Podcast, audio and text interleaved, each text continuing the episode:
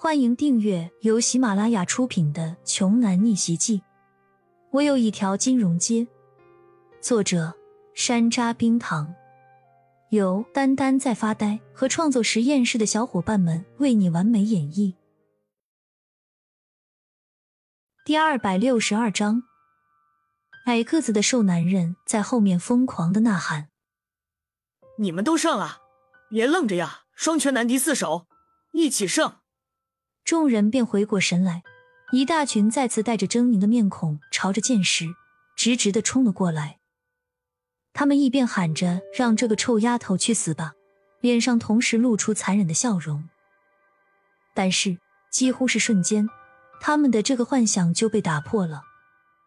剑石从口袋里摸出一把小巧的飞刀，双手一甩，手中的飞刀化作流光，精准无误的打在了迎面而来的每个人的穴道上。见一群大汉当场定在原地上不能动弹，所有人都变得沉默了下来，全场陷入了一阵鸦雀无声的寂静。骄阳沉默不语，这一手早在第一次见到剑石的时候他就见识过了。陈思婷和郭玲蓉的眼珠子都快瞪出来了，眼下这种情况怎么这么像陈思婷以前拍的武侠剧的场景画面呢？简直太难以置信了。只听矮个子的瘦男人身边仅剩的一个人，正在艰难的开口问道：“硕子哥，这这怎么办呀？那个丑丫头就是一个怪物。”矮个子的瘦男人也是一阵心颤，他哪能想到会有这种变态的存在啊？但是谁慌了？作为老大的他也绝对不能慌乱，于是强装镇定的回答说：“打打打电话。”赶紧叫咱们刘少来，我就不信，等刘少来了，他们还敢这么横。是是，我这就打。刘家的威名赫赫在外，只要刘志凯来了，这群人肯定认怂。一想到这里，瘦子又嘚瑟了起来，对骄阳冷笑着说：“你们等着吧，等刘少来了，看你们还敢这么横不？”陈思婷脸色大变，蓉姐不好了。他们准备叫刘志凯。哦，刘志凯那小子一起来玩啊！太棒了。冯昌旭不禁反喜，郭玲荣就像是看神经病一样的看着冯昌旭，拉着陈思婷又远离了冯昌旭几步。思婷，咱们快离他们远远的吧。一会儿刘少来了，你要记得一定要多说点好话，知道吗？郭玲蓉反复叮嘱着陈思婷，矮个子的瘦小男人的眼中露出了嘲讽之色，对着焦阳和冯昌旭几人说道：“看你们还能装到什么时候？一会儿有你们哭的！”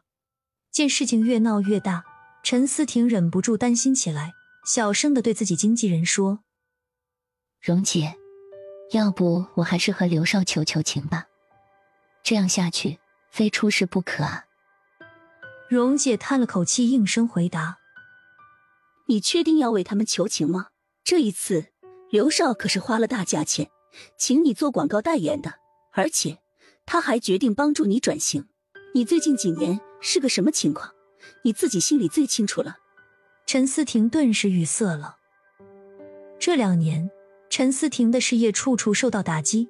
她曾经尝试从电视剧转型到电影，但是。接了两部戏都只是配角，现在也隐隐有些调出一线明星阵营的征兆。他现在迫切需要一个极具实力的投资人来支持他重回人生巅峰。只是刘志凯这个人他很不喜欢，像今天这样的情况，不也是由刘志凯引起的吗？想到此处的时候，陈思婷的心中也不知如何是好了。此时。